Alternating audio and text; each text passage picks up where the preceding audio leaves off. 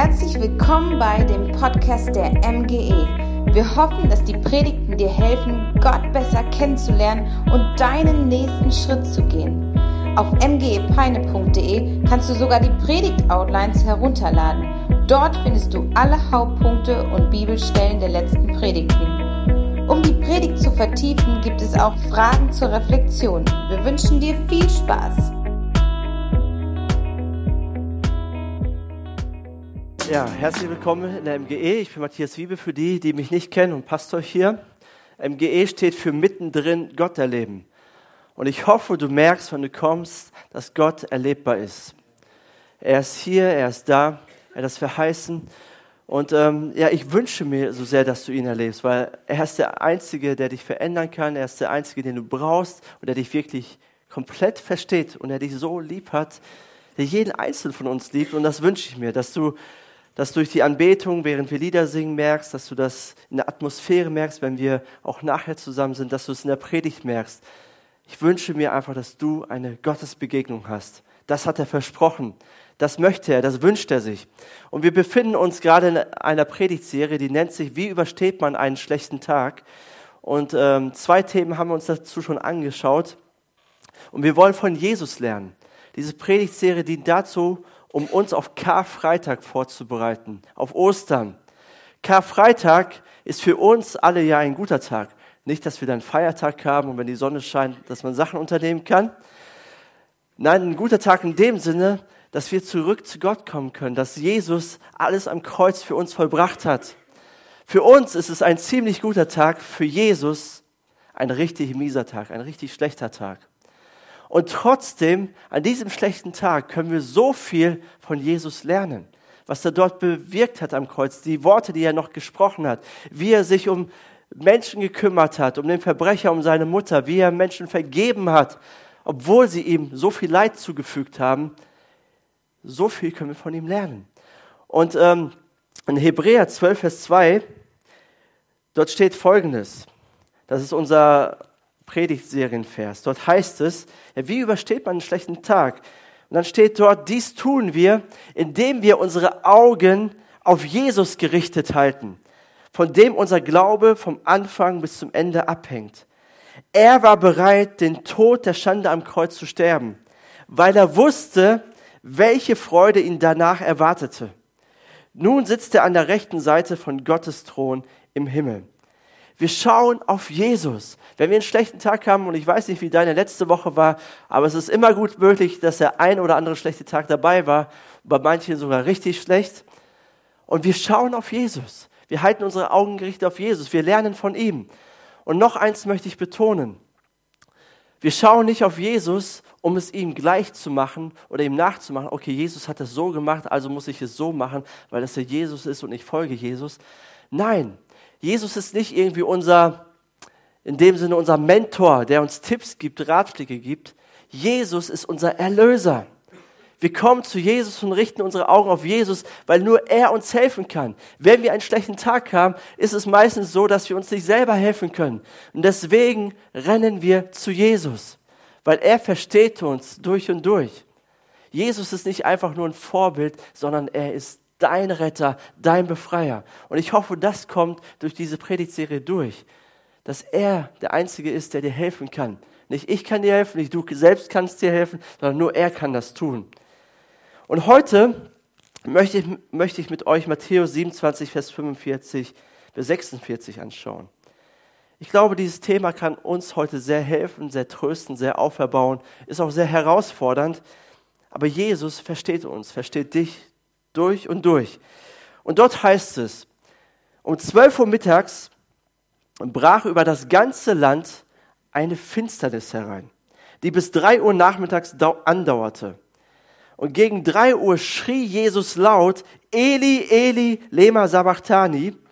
Matthäus übersetzt das. Das bedeutet, mein Gott, mein Gott, warum hast du mich verlassen? Mein Gott, mein Gott, warum hast du mich verlassen? Ich glaube, diese Frage, warum, die kennen wir sehr gut, oder? Die haben wir schon oft gestellt. Und auch wenn du Christ bist, stellst du diese Frage. Du weißt, Gott hat, hält alles in seiner Hand, Gott ist allmächtig, Gott ist wunderbar, Gott hat einen wunderbaren Plan. Aber wenn du einen schlechten Tag hast, stellst du diese Frage, warum? Warum passiert das? Und Jesus tut das genauso. Weil wenn uns das Leben hart trifft, dann berührt uns das. Dann können wir das nicht einfach so hinnehmen. Es macht etwas mit uns. Und Jesus stellt die Frage, warum? Jesus verliert in diesem Moment seine Beziehung, die er von Ewigkeit her hatte. Er kannte den Vater von Ewigkeit her. Das können wir uns gar nicht vorstellen. Jesus war mit dem Vater im Himmel schon von Ewigkeit her zusammen, lebte mit ihm, hatte Freundschaft mit ihm. Er, das war sein Held, das war sein Ansprechpartner. Sie kannten sich durch und durch. Mit ihm hat er Gemeinschaft. Und in diesem Moment verlässt er ihn. Er verliert sein Halt, er verliert sein Ein und Alles, seine Stärke, seine Identität. Wir können das gar nicht so richtig nachvollziehen. Das Wort für verlassen bedeutet, bedeutet eigentlich im Ursprung aufgeben oder ablehnen. Ablehnung. Jesus sagt hier so viel wie, mein Gott, mein Gott, warum lehnst du mich ab? Warum willst du nichts mehr mit mir zu tun haben? Warum gibst du mich auf? Warum ist das so? Ich schaffe das nicht. Ich glaube, Menschen, die jemand ganz lieben verloren haben, die Verlust erlitten haben in ihrem Leben, Kinder, Freunde, Eltern, die etwas ganz Wichtiges verloren haben, die können das in etwa ein bisschen nachvollziehen, was Jesus hier durchmacht. Warum hast du mich verlassen? Warum bist du gegangen? Wie mache ich jetzt ohne dich weiter? Und warum sagt Jesus das hier? Oder warum verlässt ihn der Vater? Wir lesen in der Bibel, dass dort am Kreuz Jesus für uns zur Sünde gemacht wurde. Jesus hat die Schuld der ganzen Welt auf sich genommen, auf sich geladen. Alles auf sich genommen. Und in dem Moment, wo er am Kreuz stirbt, trifft ihn der Zorn seines Vaters, der Zorn Gottes. Kann Gott zornig sein? Ja, auf Sünde und auf Ungerechtigkeit. Deswegen musste Jesus sterben. Und Jesus nimmt das auf sich an unserer Stelle. Und wir wissen ja aus dem Alten Testament, dass die Juden damals Brandopfer brachten, Schlachtopfer brachten, damit sie Vergebung ihrer Schuld bekommen konnten. Und Jesus hat, oder Gott hat ihre Schuld aber nur deswegen vergeben, im Hinblick auf die Kreuzigung von Jesus Christus. Er wusste, ich vergebe ihn, aber eines Tages wird mein Sohn kommen und er wird sterben. Und er hat in dem Sinne den Zorn, den er auf Sünder hatte, aufgespart, über die Jahrtausende hinweg. Für, über alle Menschen oder von allen Menschen, über die Jahrzehnte, Jahrtausende, Jahrhunderte. Und an dem Tag trifft ihn der ganze Zorn. Jesus bekommt die ganze Breitseite Gottes ab. Jetzt können wir uns darüber unterhalten, ist das fair? Nein, das ist nicht fair, aber das ist Liebe. Sonst hätten wir das abbekommen, weil Gott ist heilig, Gott ist perfekt. Mit Gott, Gott, ja, bei Gott gibt es keine Sünde in seiner Gegenwart. Und Jesus nimmt das auf sich und deswegen sagt er, mein Gott, mein Gott, warum hast du mich verlassen? Jesus erkannte seine Zukunft. Ne, eben gerade in Hebräer 12, Vers 2 habe ich ja vorgelesen, ne, er war bereit, den Tod der Schande auf sich zu nehmen, weil er wusste, welche Freude ihn danach erwartete. Also Jesus wusste, das ist nicht der letzte Tag. Karfreitag ist nicht die letzte Stunde, sondern es kommt Ostern. Ich werde auferstehen und dann werde ich wieder zur Rechten Gottes im Himmel sitzen. Da werde ich wieder Beziehung mit meinem Vater haben. Jesus wusste das. Er kannte seine Zukunft. Aber eine Sache zu wissen oder eine Sache zu erleben, zu erleben, das sind zwei unterschiedliche Dinge, oder? Hey, wir wissen doch als Christen, ey, es wird alles gut werden am Ende. Und ich habe die letzten beiden Male über die Ewigkeit gesprochen, über den Himmel. Das erwartet uns. Aber wenn wir gerade drinstecken, dann fühlt sich das niemals gut an. Und wir denken, das endet nie. Und so ging es Jesus in dem Moment auch. Er wusste natürlich, sein Vater verlässt ihn nicht wirklich er wird auferstehen und er wird wieder bei ihm sein. Aber in dem Moment, bei dem Schmerz, bei all den Qualen, fühlte es sich so an. Es dauert eine Ewigkeit. Und ich bin allein. Ich fühle mich allein gelassen. Und das Gute an Jesus, finde ich, ist, dass er seine Gefühle ausdrückt. Er hält nicht hinterm Berg. Er, er spielt nicht etwas vor und sagt, ach, es wird alles gut werden. Sondern er drückt es aus. Mein Gott, mein Gott, warum verlässt du mich? Und ich möchte dir Mut machen, das ebenso zu tun. Hey, wenn du dich von Gott verlassen fühlst, sag es ihm. Jesus hat es auch getan. Mein Gott, mein Gott, wo bist du? Warum verlässt du mich? Warum bin ich allein? Es fühlt sich wirklich nicht gut an. Jesus drückt seine Gefühle aus. Diese Predigt wird nicht die Warum-Frage auflösen oder beantworten. Für manche vielleicht frustrierend, aber ich kenne keinen, der das tun könnte. Oder die Warum-Frage Frage bleibt meistens offen, egal wen du fragst. Und Leute, die dir sagen, ach, ich weiß, ich kenne alle Antworten, dann musst du mal genauer hinschauen, welche Substanz haben diese Antworten. Ja, die Warum-Fragen werden wir nicht auflösen können, werden wir nicht beantworten können. Aber ich glaube und ich bete, dass du mit Frieden, mit inneren Frieden nach Hause gehst, dass du Geborgenheit findest heute bei Gott, dass du zur Ruhe kommst bei Gott. Das hat Jesus uns versprochen. Bei all dem Chaos, das um uns ist, kannst du Geborgenheit haben. Und bis wir im Himmel sind, werden viele, viele Fragen offen bleiben. Und das ist kein dummer Glaube, kein blinder Glaube, kein naiver Glaube. Hey, wir Christen, wir wissen, eines Tages bekommen wir die Antwort. Wir können Ruhe und Frieden haben, gerade mitten im Sturm. Das ist ein großer Vorteil. Irgendwann werden wir die Antwort wissen. Nur noch nicht jetzt. Vielleicht noch nicht jetzt. Ein guter Freund von mir, der sagte einmal zu mir, hey Matthias, ich, also es ist so, oder ich bin so neidisch auf dich, weil du, du, du kannst einfach Ruhe haben in dir, du kannst Frieden haben, weil du weißt, wie es nach diesem Leben hier weitergeht. Weil du weißt, was auf dich zukommt. Ich weiß es nicht. Mittlerweile ist er Christ, zum Glück. Aber das ist unser Vorteil. Wir müssen nicht alles jetzt und hier wissen. Aber wir können Geborgenheit und Trost finden im Hier und Jetzt. Und ich möchte euch einen Mann vorstellen aus der Bibel, der heißt Hiob. Und wenn einer uns beibringen kann, was es bedeutet, von Gott verlassen zu werden, jetzt als Mensch, von Gott irgendwie abgelehnt zu werden oder das so zu fühlen, dann Hiob. Und Hiob ist echt ein wunderbares Beispiel. Und die Frage, die über diesem Buch Hiob steht, ist, warum passieren schlechte Dinge guten Menschen? Das ist doch die Frage aller Fragen, die jeder Mensch so an Gott hat. Warum passieren schlechte Dinge guten Menschen? Keine Ahnung. Warum passieren gute Dinge schlechten Menschen? Das ist die andere Frage. Auf diese Fragen gibt es irgendwie keine zufriedenstellende Antwort, aber wir können von Hiob lernen, wie wir damit umgehen, wie wir mit dieser Spannung umgehen, umgehen, wie wir mit schwierigen Fragen umgehen. Und von Hiob heißt es gleich in Vers 1, 1 Vers 1, dass er ein aufrichtiger Mensch war, ein ehrlicher Mensch. Er liebte Gott und er war Gott völlig hingegeben. Er diente Gott mit völliger Hingabe. Er fürchtete Gott, heißt es. Das bedeutet, er respektierte Gott. Er betete ihn an. Gott war das Ein und Alles für ihn. Und er mied das Böse. Er hat nie was Schlechtes getan. Also er war durch und durch ein guter Mensch. Das ist für mich ein guter Mensch, der Hiob. Und zudem war er noch sehr gesegnet. Er war sehr reich, er hatte viele Kinder, sieben Söhne, drei Töchter. Und er diente Gott, er liebte Gott. Und dann finden wir eine Wendung gleich am Anfang von dem Buch. Satan, der, unser Feind, unser geistlicher Feind, der Teufel, er kommt zu Gott.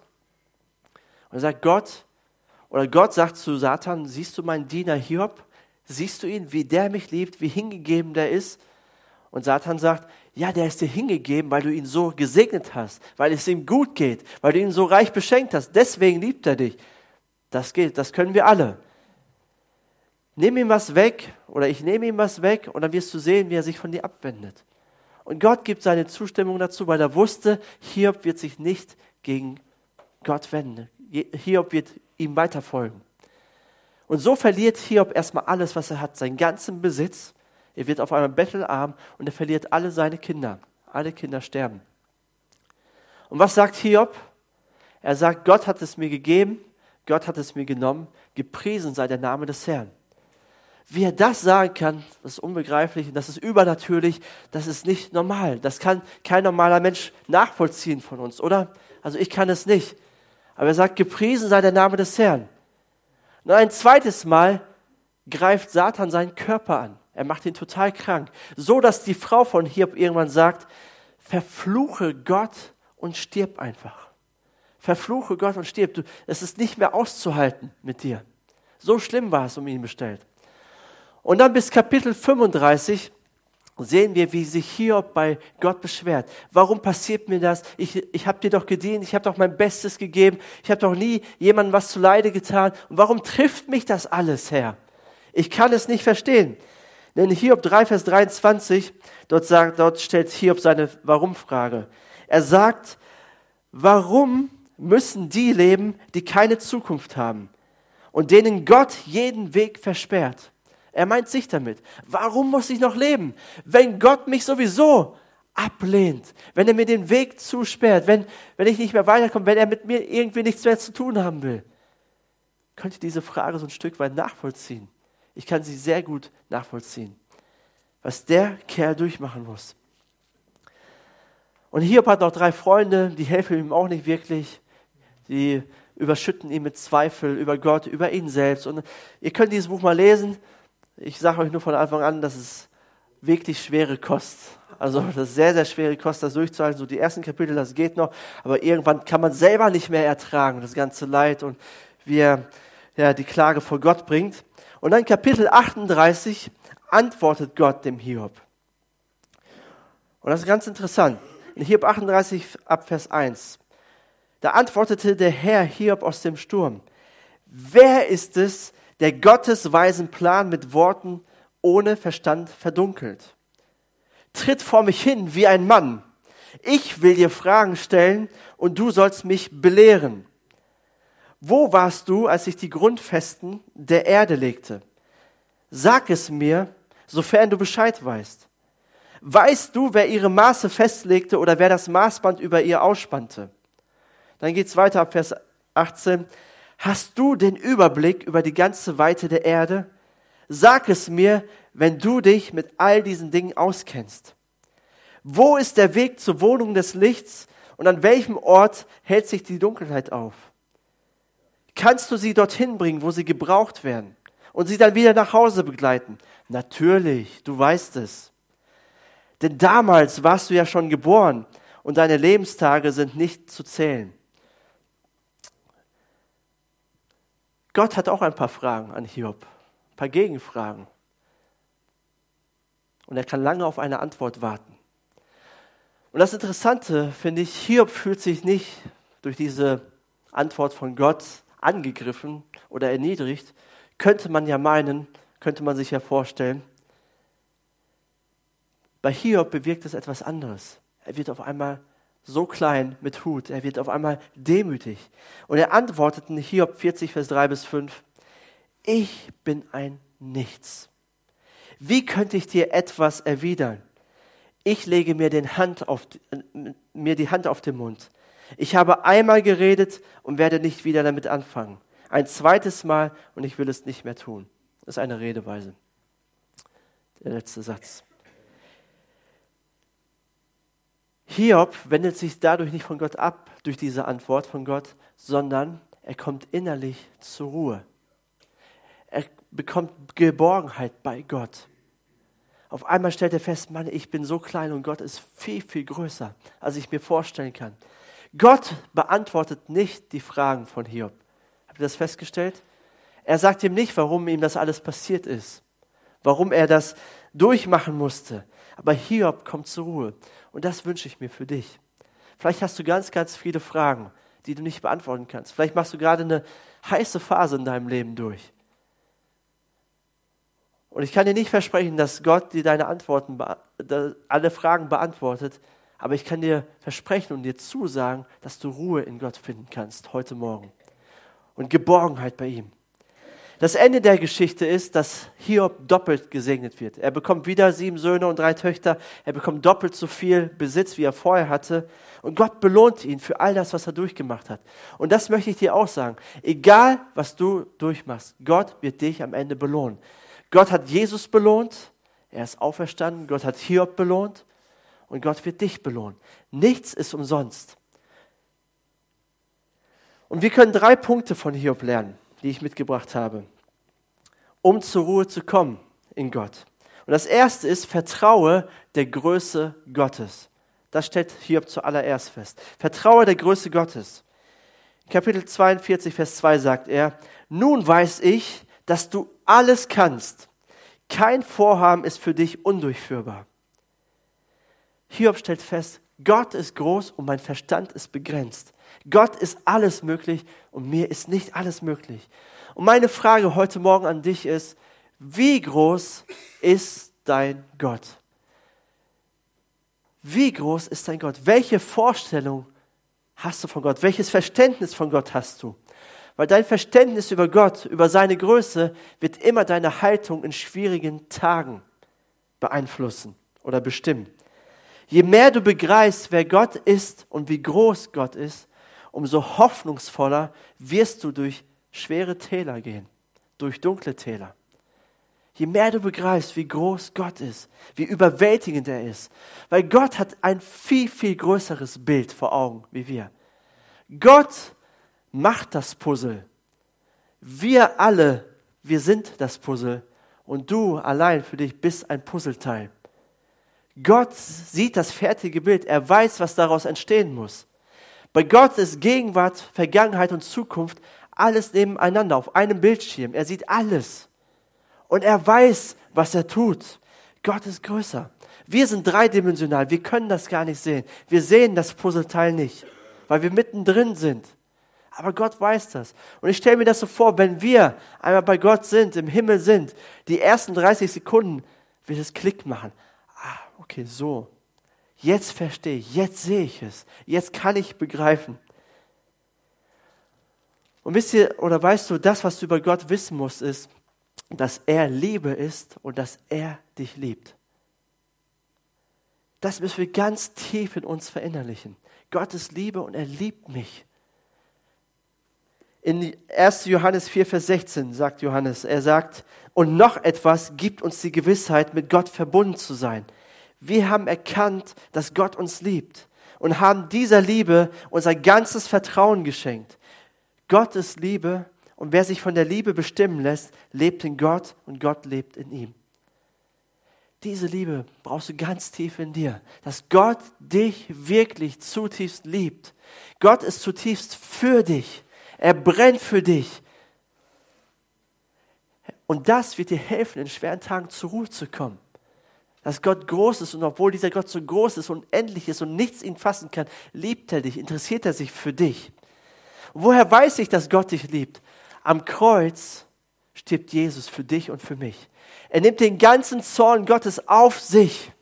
Den ganzen Zorn, die ganze Breitseite Gottes. Nicht, weil er nichts Besseres zu tun hatte, sondern aus Liebe aus Hingabe. Und ich wünsche mir für heute, dass du diese Liebe heute tief verinnerlichst, dass du begreifst, wie sehr Gott für dich ist.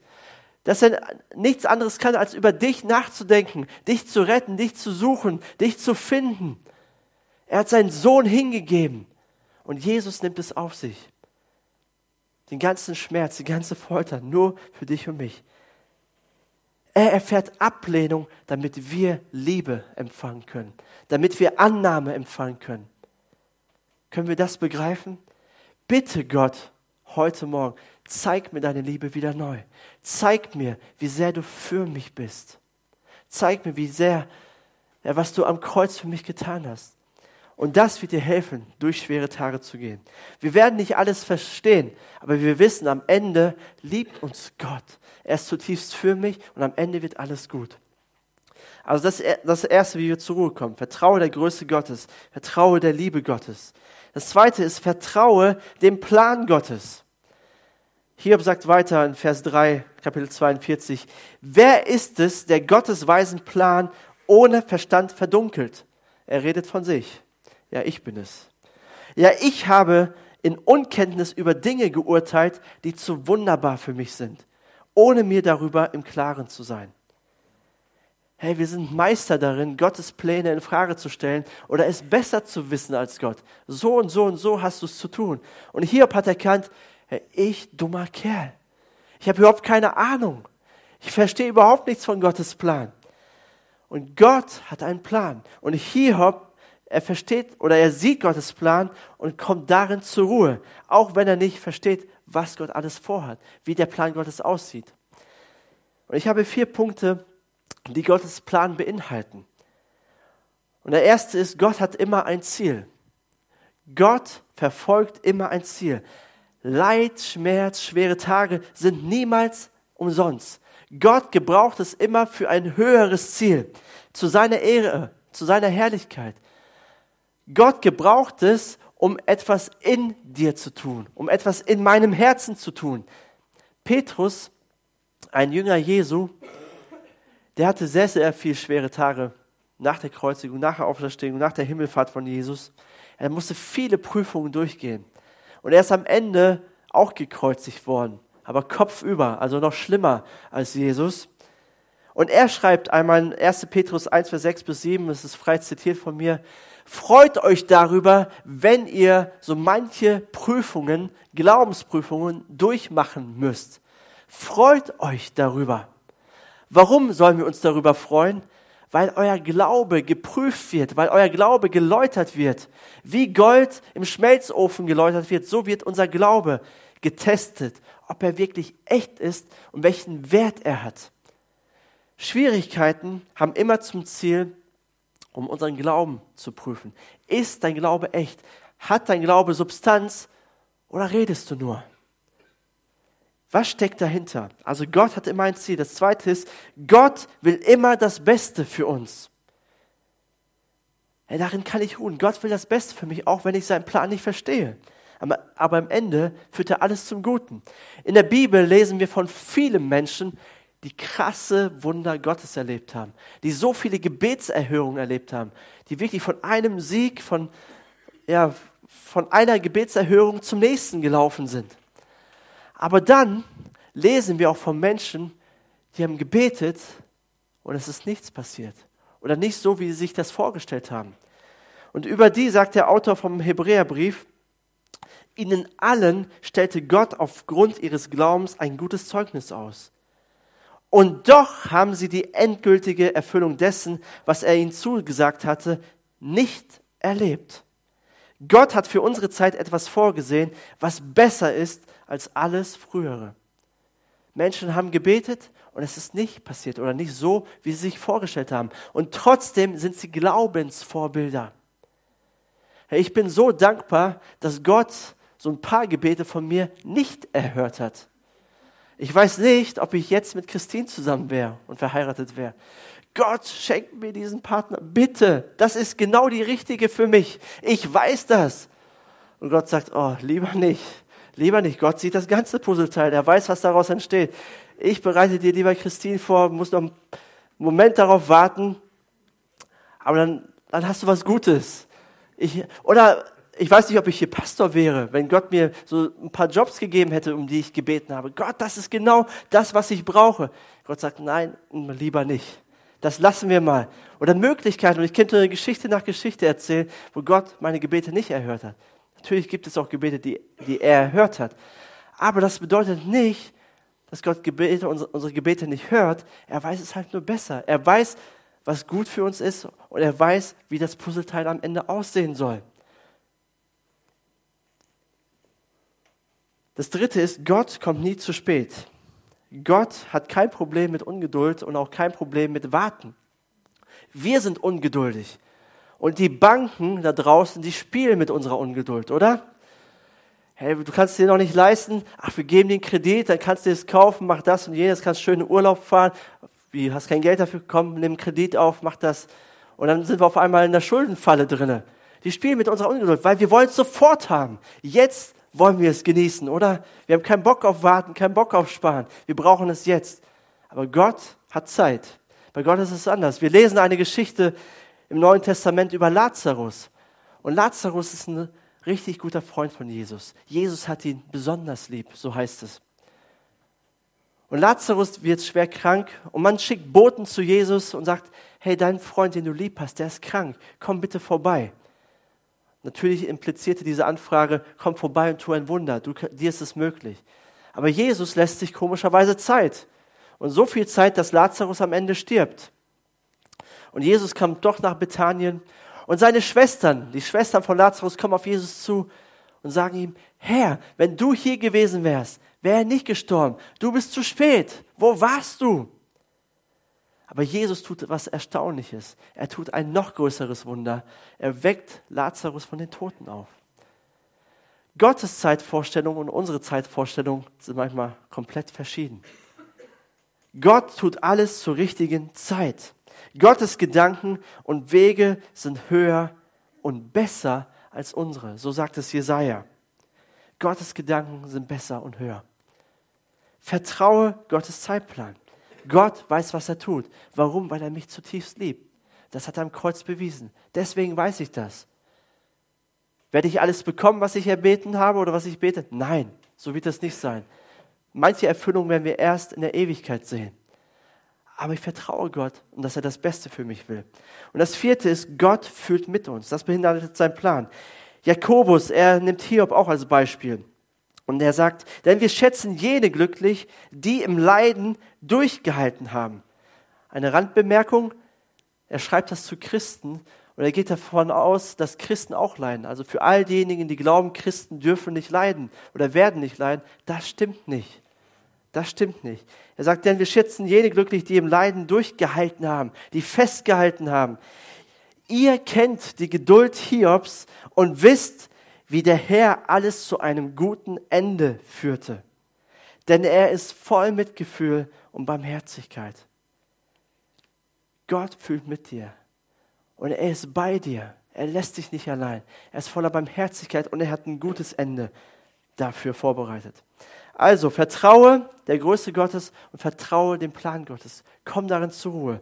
Und das letzte ist, vertraue der Gegenwart Gottes. Hiob sagt, Bisher kannte ich dich nur vom Hören sagen, doch jetzt habe ich dich mit eigenen Augen gesehen.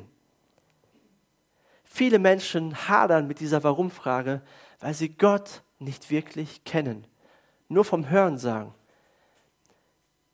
Viele kennen biblische Geschichten. Viele wissen, warum wir Karfreitag und Ostern feiern. Viele wissen auch, oder kennen auch den Psalm 23 und können den zitieren oder das Vaterunser auch sagen. Hat man so gelernt in der Konfirmation. Aber viele kennen Gott nicht. Es geht nicht darum, dass wir Gott, etwas über Gott wissen, sondern dass wir ihn kennen. Gott will persönliche, eine persönliche Beziehung mit dir. Er will Nähe haben mit dir. Er will Gemeinschaft mit dir. Er will eins sein mit dir. Gott will Freundschaft mit dir. Er will, dass du ihn mit eigenen Augen siehst und nicht etwas über ihn kennst. Jesus ist gekreuzigt worden, nicht damit wir am Karfreitag Fisch essen können, sondern damit wir in die Gegenwart Gottes kommen können. Deswegen hat er alles für uns vollbracht. Wir haben das Wort Gottes nicht, damit wir Ostern eine schöne Dokumentation sehen können im Fernsehen über die Bibel, sondern damit wir in die Gegenwart Gottes geführt werden. Gott möchte sich dir zeigen. Gott möchte, dass du seine Gegenwart erlebst. Wir haben es heute gehört, heute Morgen, während des Lobpreises. Gott möchte dir begegnen. Gott möchte dich frei machen. Gott möchte, ist an deinem Leben interessiert. Er möchte dir helfen. Er möchte, dass du Beziehung mit ihm hast. Und ich habe mal so ein paar schlechte Tage von meinem Leben betrachtet. Und das Beste, was ich tun konnte an meinen schlechten Tagen, war, in die Gegenwart Gottes zu kommen. Seine Gegenwart wirklich bewusst zu suchen. Und da fehlten mir oft die Worte. Ich wusste nicht, was ich beten soll, was ich sagen soll. Und ich habe einfach nur gesagt, Herr, ich brauche dich. Hilf mir. Ich brauche deine Nähe, ich brauche deine Zuwendung. Ich muss es jetzt wirklich spüren, dass du für mich bist, dass du da bist. Ich brauche deine Gnade. Und jetzt haben wir eben gelesen, Gott ist voller Mitgefühl und Barmherzigkeit. Die intensivsten Erfahrungen mit Gott hatte ich dann, wenn ich ganz unten war, wenn ich nicht weiter wusste, auf einmal waren mir Bibelverse ganz klar. Gott hat geredet, Gott hat gesprochen. Aber es gibt eine Bedingung die lesen wir in Hebräer 10, Vers 22. Deshalb wollen wir mit ungeteilter Hingabe und voller Vertrauen und Zuversicht vor Gott treten. Wir müssen vor Gott treten, wir müssen vor Gott kommen, voll Zuversicht und voll Glauben. Und warum können wir das? Weil Jesus sein Leben gegeben hat. Gott, ich komme zu dir mit all meinen Ecken und Kanten, mit all meinen Fehlern, mit all meinen Problemen, die ich habe. Und ich komme mit Zuversicht, weil ich weiß, dass du mich liebst. weil ich weiß, dass du für mich bist, weil ich weiß, dass du barmherzig bist, weil ich weiß, dass du mitfühlst. Ich brauche dich. Seine Gegenwart ist das, was wir wirklich brauchen. Hast du Sehnsucht nach ihm? Komm zu ihm, suche seine Gegenwart. Und dann verspricht er uns was in Hebräer 13, Vers 5. Das ist ein Versprechen, gerade für diejenigen, die ihm glauben.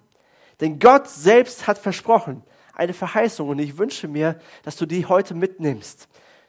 Ich werde dich nie vergessen und dich niemals im Stich lassen. Ich werde dich niemals vergessen und dich niemals im Stich lassen. Das hat Gott ein für allemal versprochen. Das ist sein Versprechen, sein Wort. Bau dein Leben darauf. Lies es so lange, bis du es glaubst, bis du es begriffen hast, bis du es verinnerlicht hast. Gott lässt dich nicht allein. Gott lässt dich nicht im Stich. Vielleicht hast du einer Lüge geglaubt von dem Teufel. Ja, Gott lässt dich allein. Gott ist nicht interessiert an dich. Gott mag dich nicht. Du bist nicht wertvoll genug. Das ist eine Lüge. Gott lässt dich nicht allein. Und bitte tu mir den Gefallen. Suche die Gegenwart Gottes. Lies diesen Vers nochmal. Verinnerliche ihn. Und lass dich von Gottes Liebe neu erfüllen. Seine Gegenwart ist hier. Sie ermutigt sie tröstet, sie gibt uns Kraft. Und ich bin mir sicher, dass der Heilige Geist gerade jetzt hier ist und wirkt und zu dir spricht und dich ermutigt, dich aufbaut. Vielleicht brauchst du, schaffst, schaffst du es manchmal nicht, selber dich auf den Weg zu machen, selber zu beten. Deswegen bieten wir jeden Sonntag ein Gebetsteam an während des Lobpreises, weil manchmal brauchen wir das Gebet anderer Leute, die einfach das für uns sagen, was wir selber nicht tun können. Aber ich bitte dich, komm voll Zuversicht und Vertrauen zu Gott. Vertraue der Größe Gottes, vertraue dem Plan Gottes und vertraue der Gegenwart Gottes. Und das wird dir Ruhe geben, auch wenn nicht alle Fragen beantwortet werden.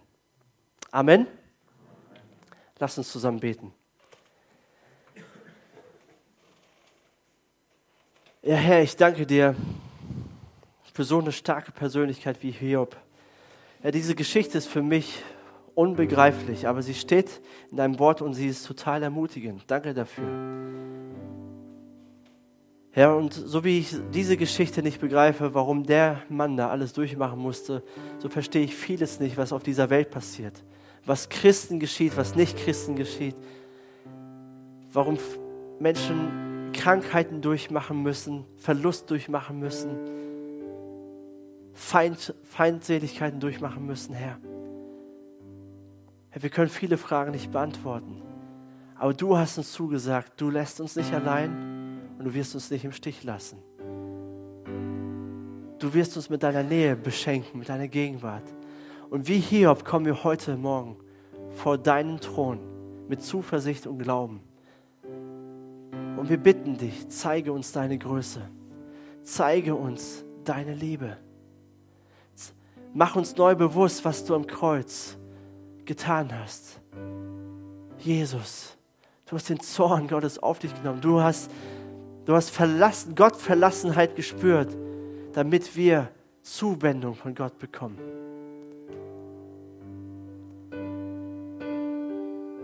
Wow, was für ein Retter, was für ein Erlöser. So einem Jesus, so einem Gott folge ich nach. Ein Gott, der mich über alles liebt, der alles für mich gegeben hat, der nicht einfach nur philosophiert und irgendwie nette Bücher schreibt, sondern ein Gott, der mit seinem Leben bezahlt. Und das Angebot ist jeden Morgen, jeden Sonntagmorgen hier. Jesus liebt dich und er möchte Teil oder er möchte dein ganzes Leben beeinflussen. Er möchte, dass du ihm nachfolgst. Sein Angebot ist immer da. Seine Handreichung ist immer da. Das, was du tun musst, ist zuzuschlagen, zu sagen, ja Jesus, ich will dich in meinem Leben haben. Ich möchte, ich möchte Christ sein. Ich möchte dir nachfolgen. Ich möchte dieses Geschenk annehmen. Das kann keiner für dich abnehmen. Das kann ich nicht machen. Das kann Gott nicht mal machen. Du kannst Ja oder Nein sagen. Und wenn du noch nie diese Antwort gegeben hast, wenn du noch nie eine Entscheidung für Jesus getroffen hast, dann möchte ich dich einladen, das heute Morgen zu tun. Wer ist hier, der sagt, ja, ich möchte diesem Jesus nachfolgen. Ich möchte ihm mein Leben geben. dann streck mal gerade deine Hand aus. Ich möchte für dich beten und dich mit Jesus in Kontakt bringen. Wer ist hier, der sagt, ich möchte Jesus nachfolgen?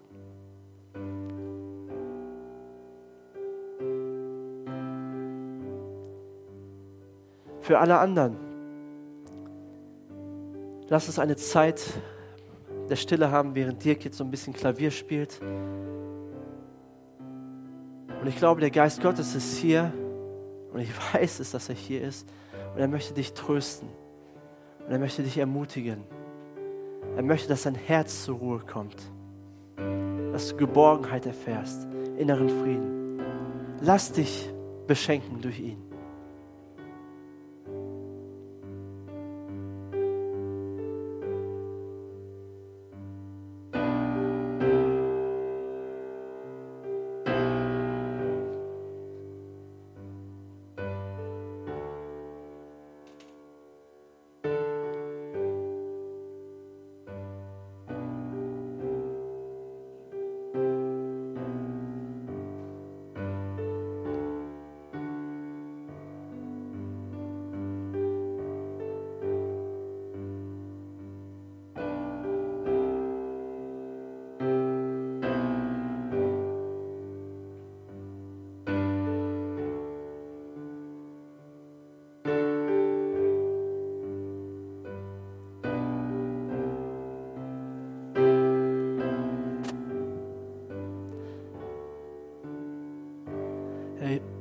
Habe so einen Gedanken. Und der Gedanke ist, hier ist jemand, der von Gott wegrennt. Der wegläuft. Warum auch immer. Vielleicht ist Angst die Motivation. Vielleicht kannst du mit Gott nicht viel anfangen. Und Gott sagt dir, renn nicht weg. Renn zu mir, renn in meine Arme. Bei mir findest du Sicherheit.